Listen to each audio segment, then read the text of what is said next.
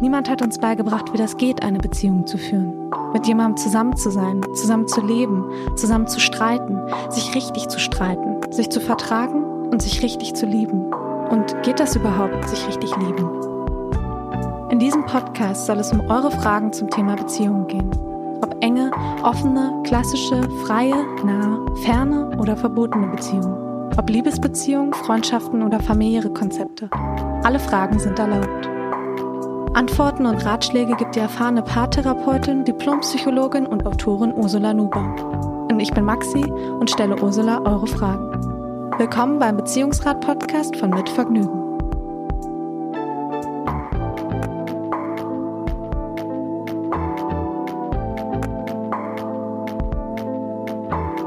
Hallo Ursula, es ist Dienstag und wir zwei hören uns mal wieder. Ja, Maxi, hallo. Hallo nach Berlin.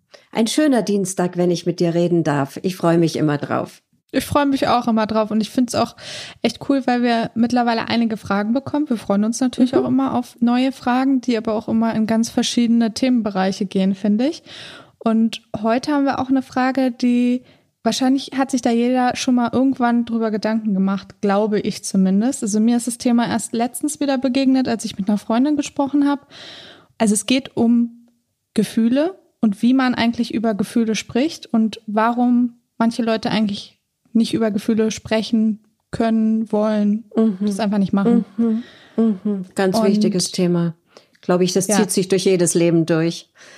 Ja. Genau, das dachte ich mir irgendwie auch. Wahrscheinlich auch sehr oft bei dir in den Therapiesitzungen, oder? Immer, immer. Also bei Paaren sowieso. Also wie redet man über Gefühle? Wie weiß man überhaupt, dass man über Gefühle redet? Und man verpackt sie dann oft so in, mhm. ja, in sachliche Themen. Man tut dann so, als ob es eigentlich ganz sachlich wäre oder man verpackt sie in Vorwürfe und so weiter. Also bei Paaren ist das ein ganz wichtiger Punkt. Aber auch bei anderen Menschen merkt man, dass sie sich sehr, sehr schwer tun, zu, überhaupt zu wissen, ja, was sie für Gefühle haben und was mhm. das ist, was sie da, worunter sie leiden. Und viele wollen ja auch Gefühle, bestimmte Gefühle gar nicht haben und ignorieren die, verdrängen die, schieben sie weg. Also, naja, also da muss ich jetzt nicht schon gleich anfangen, aber das ist ein, ja.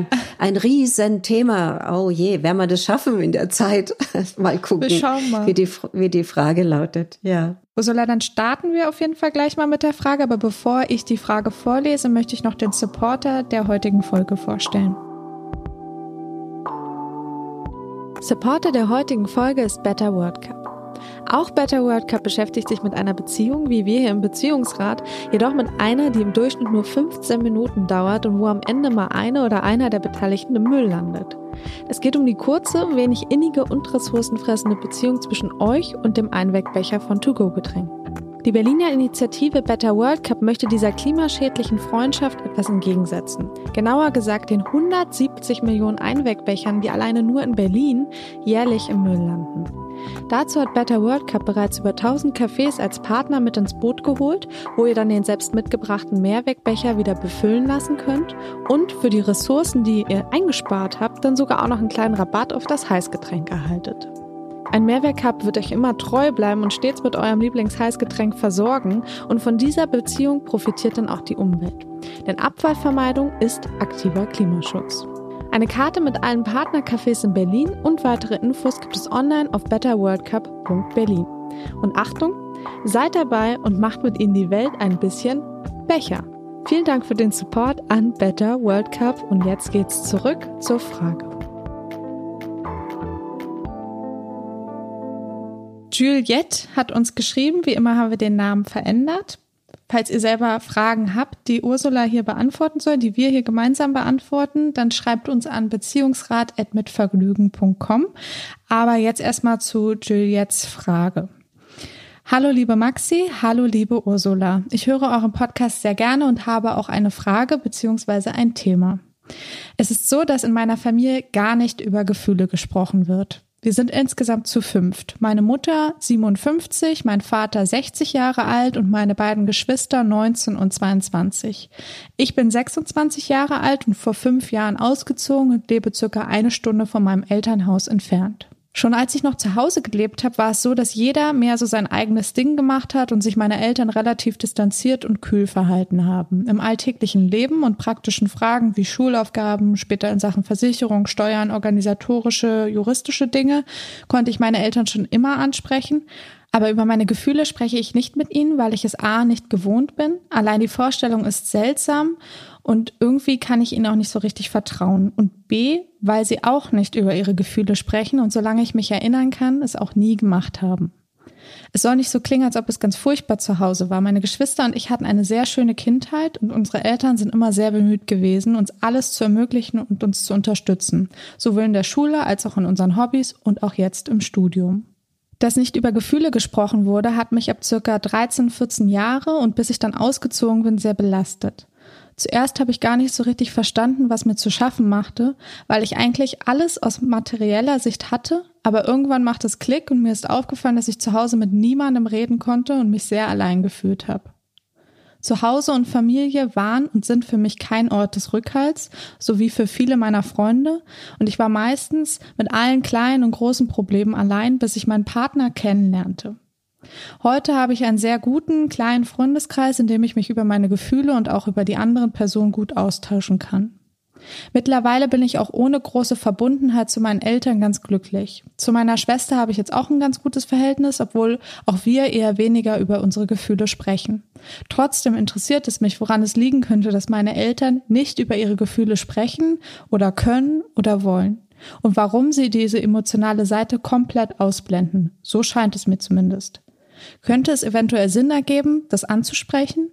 Und wie stelle ich das dann am besten an? Danke für eure Antworten dazu und viele Grüße, Juliette.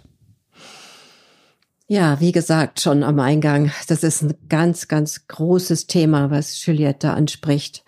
Und da sind ja zwei, zwei ganz wichtige Aspekte eigentlich in ihrer Frage enthalten. Also, dass sie feststellt, dass sie nicht, oder was heißt Frage, also sie hat es ja selber schon festgestellt, dass sie nicht über Gefühle sprechen konnte mit ihren Eltern, weil die nicht über Gefühle gesprochen haben. Mhm. Und das hängt natürlich absolut zusammen, denn die Eltern sind unser Vorbild. Die Eltern sind im Grunde diejenigen, die ihren Kindern beibringen müssen, die sie lehren müssen, wie man mit Gefühlen umgeht oder auch wie man sie erkennt oder auch wie man sie handelt, also wie man sich selbst beruhigen kann zum Beispiel. Also auch das lernt man eigentlich, sollte man in der Kindheit von den Eltern lernen. Also zum einen, dass die Vorbilder sind, also wie gehen sie mit Gefühlen um? Also darf man auch mal wütend sein, darf man auch mal traurig sein, sagt die Mutter mal, also ich bin so traurig, weil ich mein Lieblingsgeschirr zerdeppert habe oder weil meine Freundin mich nicht anruft, dann lernt das Kind, aha, auch Traurigkeit ist ein ganz normales Gefühl, das ist erlaubt. Vor allem aber auch lernt das Kind durch die, sagen wir mal, durch die Einfühlung der Eltern seine eigenen Gefühle zu erkennen. Also mhm. wenn Eltern Gefühle so aussperren, dann sagen sie vielleicht, dann kümmern sie sich auch nicht so sehr darum, was das Kind denn fühlt. Also wenn Kinder zum Beispiel sagen, oh, ich habe Bauchweh, ich mag mich zur Schule, dann ist Bauchweh ja kein Gefühl. Aber hinter dem Bauchweh versteckt sich ein Gefühl, fast immer. Angst vor der Lehrerin oder weil man gemobbt wird oder weil man seine Hausaufgaben nicht gemacht hat oder wie auch immer. Also alle möglichen Gefühle können dahinter stecken. Und wenn die Eltern dann sagen, ja, aber komm, lass uns mal anschauen, was bedeutet denn das Bauchweh? Was sagt es denn? Und mm, was, was fühlst du denn, wenn du Bauchweh hast? Dann kommt das Kind so schrittweise auf, ja, den eigenen Gefühlen auf die Spur. Also, eigentlich lernt man sowas wie emotionale Intelligenz im Elternhaus. Und dort merkt man dann auch, ob man mit seinen Gefühlen aufgefangen wird oder eben nicht. Und Juliette sagt ja, sie hat irgendwann festgestellt, dass ihr das zu schaffen macht, dass sie über ihre Gefühle nicht reden kann, dass sie mhm. nicht zur Mama gehen kann und sagen kann, ich habe mich verliebt, ich bin unglücklich verliebt oder ich habe so Schwierigkeiten, ich glaube, ich bin nicht, nicht gut aussehend genug oder wie auch immer. Wenn sie da keine Gesprächspartner hat im Elternhaus, dann ist sie alleine und einsam auf sich geworfen. Und dann entsteht ja auch kein Vertrauen, wie sie ja schreibt. Also wie kann ich zu meiner Mutter oder zu meinem Vater gehen, wenn ich genau weiß, Gefühle, damit können die nichts anfangen. Umso froher bin ich, dass sie sagt, es geht ihr heute gut. Sie hat einen Partner, mit dem sie das kann. Das ist ein gutes Zeichen. Dann hat sie ja durchaus was gelernt über ihre Gefühle. Weil es gibt Menschen, die das nicht lernen, die dann auch in ihren Partnerschaften verschlossen bleiben, die mhm. das mitziehen sozusagen, also die, die nicht über Gefühle, die zwar wissen, dass sie Gefühle haben, aber wie man darüber spricht oder wie man sie, ja, wie man sich offenbart, das wissen sie dann nicht. Aber Juliette kann das, das ist schon mal ein guter Punkt, das finde ich sehr, sehr wichtig. Ja, aber sie sagt, ja, sie stellt ja ganz konkrete Fragen, was ihre Eltern betrifft. Ne? Also was irgendwie interessiert sie ja, was ist mit denen los und wieso sind die so? Ja, warum reden die nicht über Gefühle? Warum reden die über alles möglich Sachliche? Ne? Über sie waren gute Eltern oder sind gute Eltern, was das Sachliche angeht, aber nicht was ihre Gefühle angeht.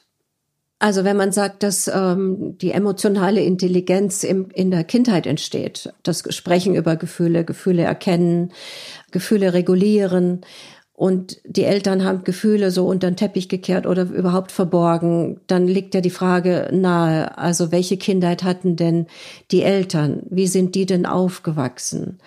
Also wenn die heute so um die 60 sind, dann sind sie so ja in den 60er Jahren geboren denke ich, 1960, 65, ich kann jetzt nicht so schnell rechnen, war immer schon meine Schwäche.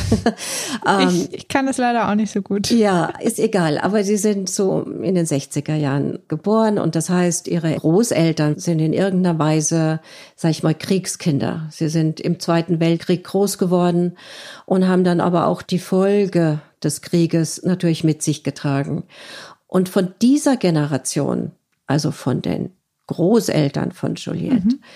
weiß man inzwischen schon eine ganze Menge. Also sie sind erst so in den letzten zwei Jahrzehnten, sage ich mal, wirklich erforscht worden was die denn für eine Kindheit hatten, ja, mit welchen Schrecken die auch aufgewachsen sind, was sie erleben mussten im Krieg oder auch danach an, an Einschränkungen und wie Kindheit damals eigentlich war.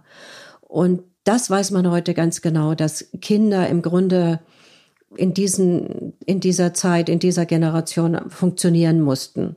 Also sie sollten brav sein, sie sollten angepasst sein, sie sollten gut in der Schule sein, sie sollten Leistung bringen.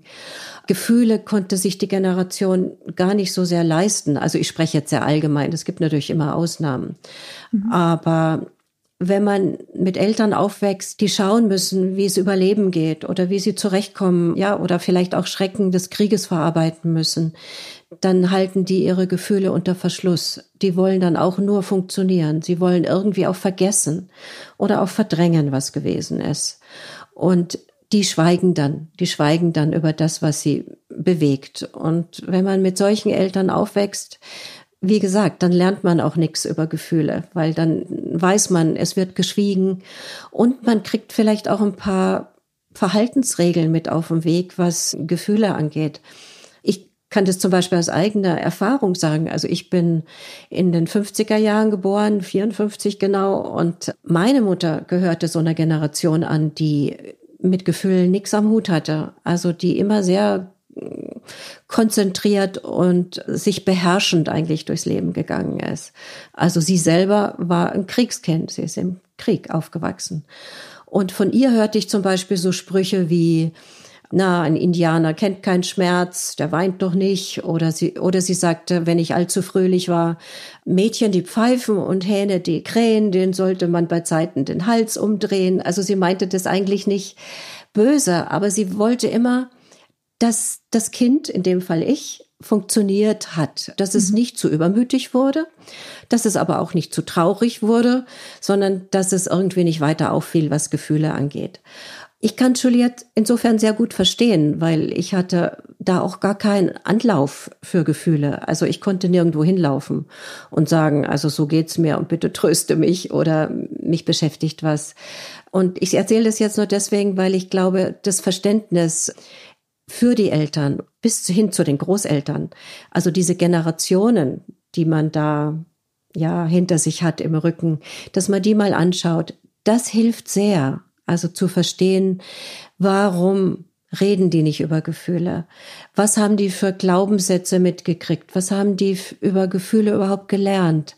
Und wir, die Generation, also ich sage jetzt wir, also aber die Generation vor allem von Juliette, also den Jüngeren, die ist ja ganz anders unterwegs. Wir sind ja Gott sei Dank emotionaler. Wir sind auch eine Generation oder diese Generation wächst ja normalerweise auch mit Eltern auf, die ihren Kindern sagen, ich habe dich so lieb. Ja, sowas habe ich von meiner Mutter zum Beispiel nie gehört. Das ist ja ein tiefes Gefühl. Und wenn ich heute Filme sehe, Hollywood-Filme oder andere, wo die Eltern so liebevoll mit ihren Kindern umgehen und es ihnen auch sagen, ich liebe dich und die Kinder sagen, ich liebe dich auch. Das ist wunderbar. Das ist es heutzutage möglich, aber wir dürfen nicht vergessen, die Generationen vor uns, denen war das gar nicht so möglich. Und das könnte vielleicht durchaus für Juliette so ein Anhaltspunkt sein, dass sie weniger mit ihren Eltern vielleicht darüber redet, warum redet ihr mit mir nie über Gefühle, warum konnte ich das mit euch nicht, sondern dass sie sich vielleicht für die Familiengeschichte interessiert. Also wie seid ihr aufgewachsen? Wie war damals so das Erziehungsklima? Wie waren denn die Großeltern? Waren die eher streng? Waren die liebevoll?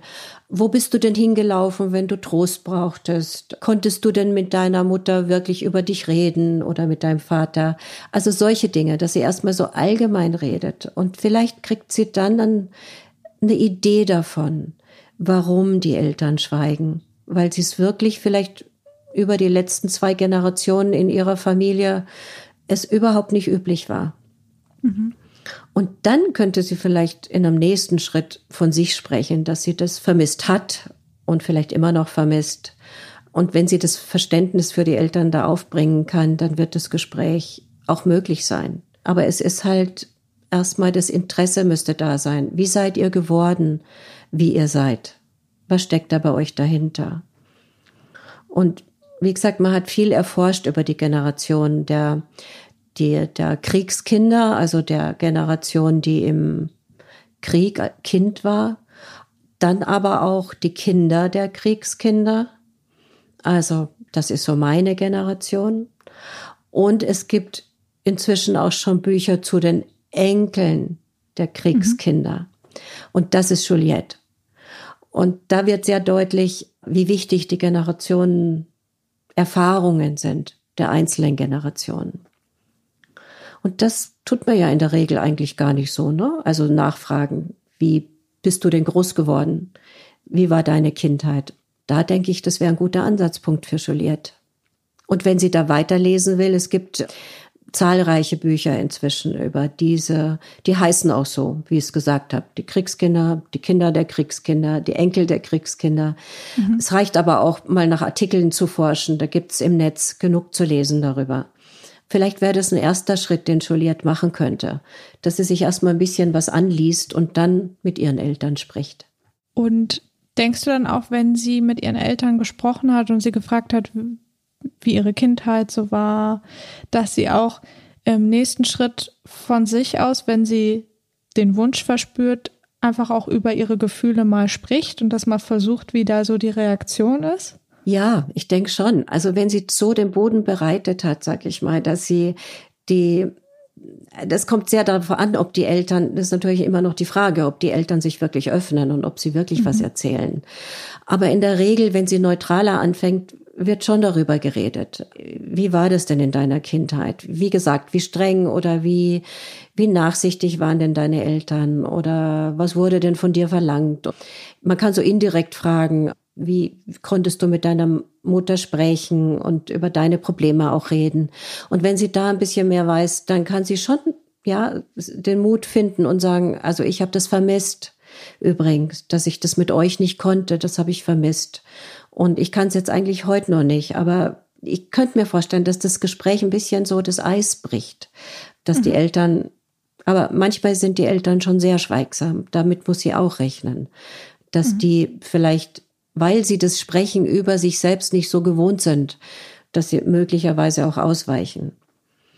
Damit müsste sie auch rechnen. Aber ich finde, sie sollte es versuchen.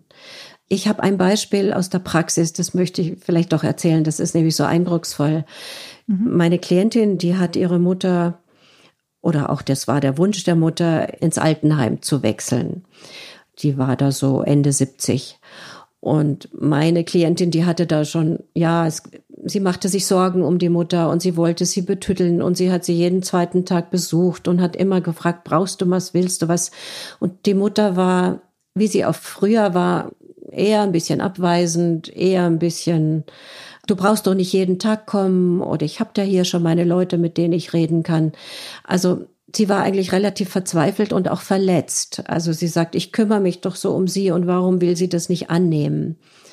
Und die hat sich dann irgendwann ein Herz gefasst und hat gesagt, was denn los mit dir und warum stößt du mich immer weg? Und ich bin traurig, dass ich mit dir jetzt keinen Kontakt habe. Ich habe so ein schlechtes Gewissen auch, weil du im Altersheim bist. Die hatte sich den Mut genommen, hat der Mutter ihre Gefühle zugemutet. Und dann hat die Mutter geweint und hat gesagt, ich kann das nicht, du weißt doch, ich kann das nicht, ich kann es nicht haben, dass sich jemand um mich kümmert. Ich bin damit aufgewachsen, dass ich mit mir selber klarkommen muss, dass ich mich um mich selbst kümmern muss und dass ich niemanden zur Last fallen darf. Und dann hat sich meine Klientin erinnert, dass das genau die Haltung war, mit der sie, ja, wie sie ihre Mutter kannte. So ist die durchs Leben gegangen. Ich darf niemanden zur Last fallen. Und wenn ich so einen Glaubenssatz habe, dann sage ich natürlich auch nicht meine Gefühle. Dann kann ich nicht sagen, du, mir geht's heute so schlecht, kannst du mal mir einen Tee kochen oder kann ich mal mit dir reden. Die hat nie über ihre Gefühle gesprochen. Und das ist ein gutes Beispiel, weil ich glaube, die ältere Generation hat oft solche Glaubenssätze im Kopf. Fall niemanden zur Last, schau, dass du das mit dir selber ausmachst oder was sagen denn die Leute? ja, nur niemanden ins Innere schauen lassen, weil das geht ja niemanden was an. Also so diese Offenheit, mit der Menschen heute durchs Leben gehen, Gott sei Dank diese Offenheit, die wir in der Regel ja haben, uns Freundinnen und Freunden zu öffnen, mit dem Partner zu reden, mit unseren Kindern offen zu reden. Das ist wunderbar, aber das ist, ich will mal sagen, eine Errungenschaft der letzten beiden Generationen. Das war nicht immer so der Fall. Und insofern könnte das Beispiel vielleicht Juliette ermutigen, mhm. diesen Prozess in Angriff zu nehmen, die, den Eltern näher zu kommen und sie weniger als Tochter zu betrachten, sondern als erwachsene Frau, die zwei erwachsenen Menschen gegenüber sitzt, für die sie Interesse aufbringt. Um nochmal einen Schritt sozusagen von. Juliettes mhm. Frage wegzugehen, trotzdem, weil du ja gerade sagst, es ist eine Errungenschaft, die wir uns sozusagen über die, die über die letzten Generationen kam, was ja auch wirklich der Fall ist. Es wird ja auch heute viel mehr auch über Gefühle, aber zum Beispiel eben auch über nicht so positive Gefühle, Depressionen ja, und so, also ja, viel öffentlicher ja, auch gesprochen. Absolut. Aber mhm. auf der anderen Seite ist es trotzdem so, finde ich, also man kennt dann doch immer mal Leute, die das einfach auch nicht so machen oder mhm. die es wirklich auch nicht gelernt haben von ihren Eltern, dann über die Gefühle zu sprechen und dann, wie du schon sagst, dann gar nicht wissen, wie sie das machen sollen und warum mhm. überhaupt. Mhm. Und mhm. Ähm, dieses Beispiel habe ich jetzt auch letztens erst wieder im Freundeskreis gehabt, wo das eben einem Paar so geht, das mhm. für sie total selbstverständlich ist und für ihn aber gar nicht. Ja. Und dann da eben natürlich Fragezeichen und Reibungen entstehen. Mhm. Mhm. Das ist ein wichtiger Punkt, den du da ansprichst, weil das sehe ich auch bei, bei Paaren oft, dass eigentlich Frauen sehr viel bereitwilliger sind, über ihre Emotionen zu sprechen und dann oft auf Schweigen stoßen oder auf Abwehr beim Partner. Ich zöger jetzt ein bisschen, ich will jetzt nicht irgendein Klischee verbreiten oder so, aber in der Regel tun sich manche Männer doch noch schwerer, über Gefühle zu sprechen. Ein bisschen liegt das schon auch daran, wie sie dann wieder, sind wir wieder bei der Kindheit, wie sie aufgewachsen sind, dass einem Jungen vielleicht noch eher hm, wie soll ich sagen, dass er weniger, ein Junge weniger ermutigt wird, über seine Gefühle zu sprechen dass er vielleicht eher mitbekommt, aha, ein Junge, der weint nicht, ein Junge, der muss sich durchsetzen und ja, der sollte nicht so zeigen, wie es ihm geht. Vielleicht lernt er das noch ein bisschen im Elternhaus, aber spätestens, was weiß ich, schon in der Kita oder in der, in der Grundschule wird's deutlich, ich zeig lieber nicht so genau, wie es mir geht. Ich spiele hier lieber so den Macker und, und, und lass mal vielleicht die Fäuste fliegen oder rauf mich am, am Schulhof. Das spielt schon bei Männern noch eine Rolle, dass sie das Gefühl haben, sie, sie es ist einfach nicht männlich. Hm, Gefühle ja, zu zeigen. Das Männlichkeitsbild, was da dahinter steckt. Ich wehre mich immer ein bisschen, du merkst vielleicht auch meine zögerliche Art, weil mhm. ich weiß, also ich arbeite ja viel mit Paaren und dann kommt das immer wieder, das Thema auf. Und ich sehe den Männern an, wie viel Gefühle sie haben.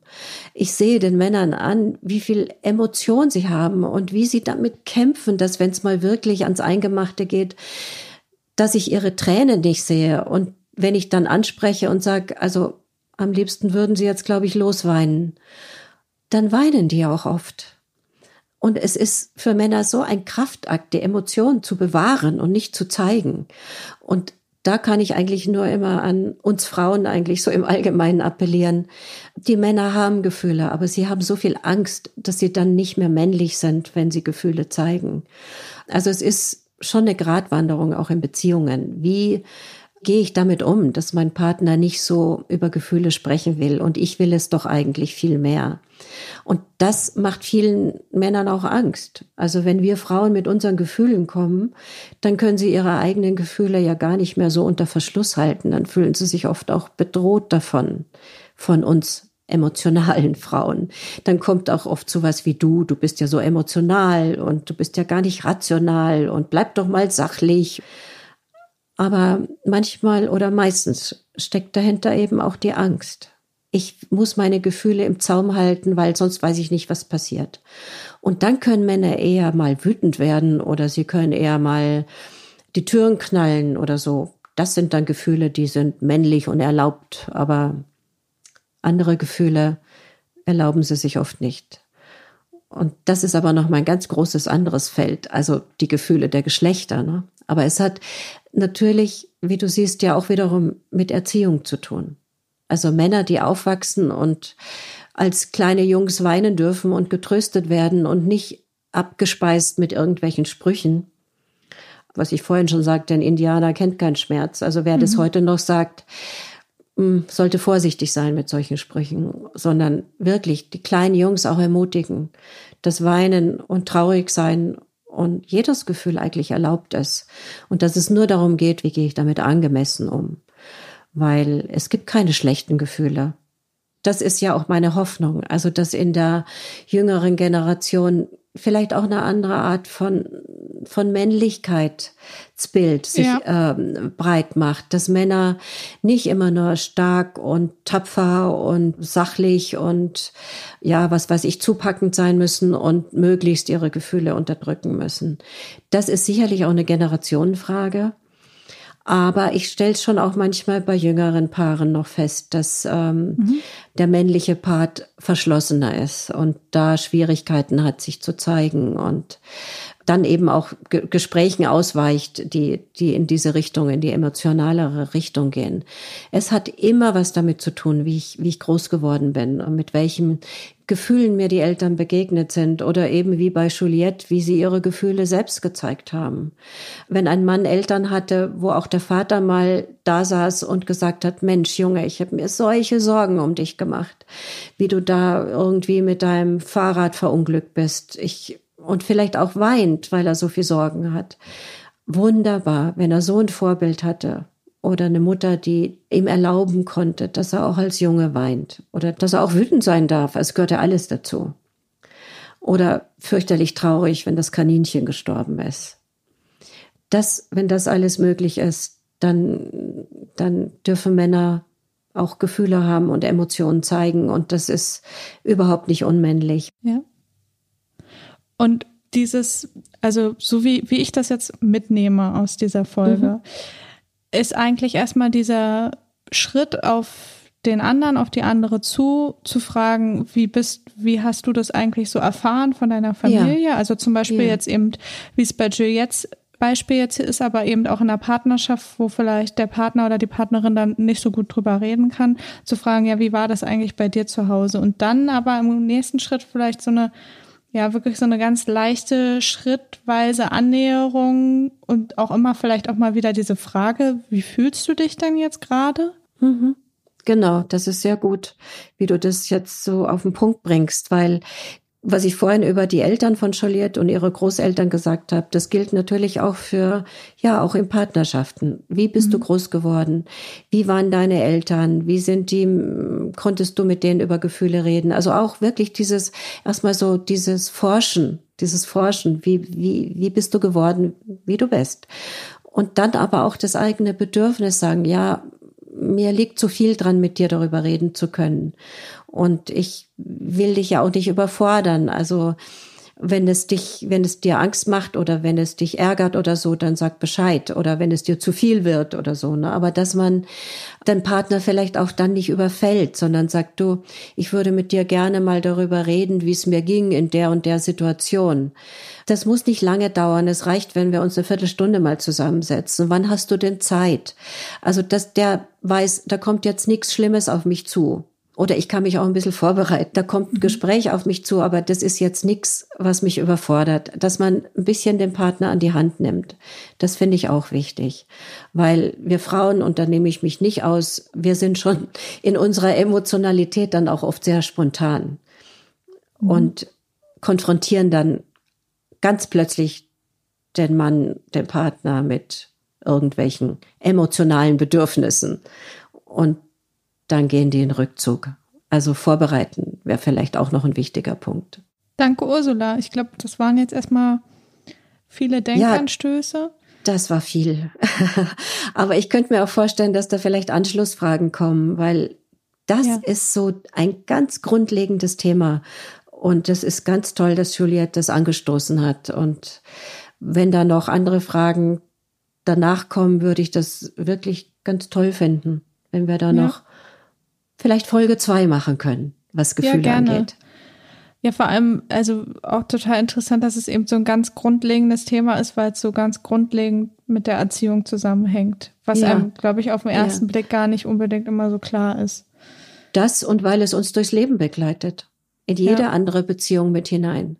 Übrigens wäre mir wichtig zu sagen, dass wir nicht nur über heterosexuelle Paare hier sprechen auch wenn die Beispiele jetzt immer so waren, äh, vieles trifft auf homosexuelle Paare ebenso zu. Und ich denke, dass sie vielleicht in Nuancen andere Erfahrungen machen, aber da würde ich mich auch freuen, wenn wir mal auch hier im Beziehungsrat über die Erfahrungen von homosexuellen Paaren etwas erfahren und die auch besprechen können. Ich würde sagen, erstmal vielen Dank, Ursula. Sehr gerne. Und dann hoffen wir, dass wir helfen konnten und hören uns dann mhm. in zwei Wochen wieder, wenn wir erstmal ein anderes Thema behandeln. Ja, ich freue mich drauf und ich fand es heute eine ganz intensive Folge und ähm, ja, und ich hoffe, es geht den Zuhörerinnen und Hörern da draußen dann auch so, dass sie was mitnehmen können. Mhm. Also bis zum nächsten Mal, Maxi. Ja, Mach's bis gut bis dahin. Tschüssi. Ciao. Das war der Beziehungsrat von Mitvergnügen. Wenn euch der Podcast gefallen hat, freuen wir uns über Bewertungen und Kommentare und natürlich, wenn ihr den Beziehungsrat weiterempfehlt. Wenn ihr selbst Fragen rund um Beziehungen habt, dann schreibt uns an beziehungsrat.mitvergnügen.com. Bis bald.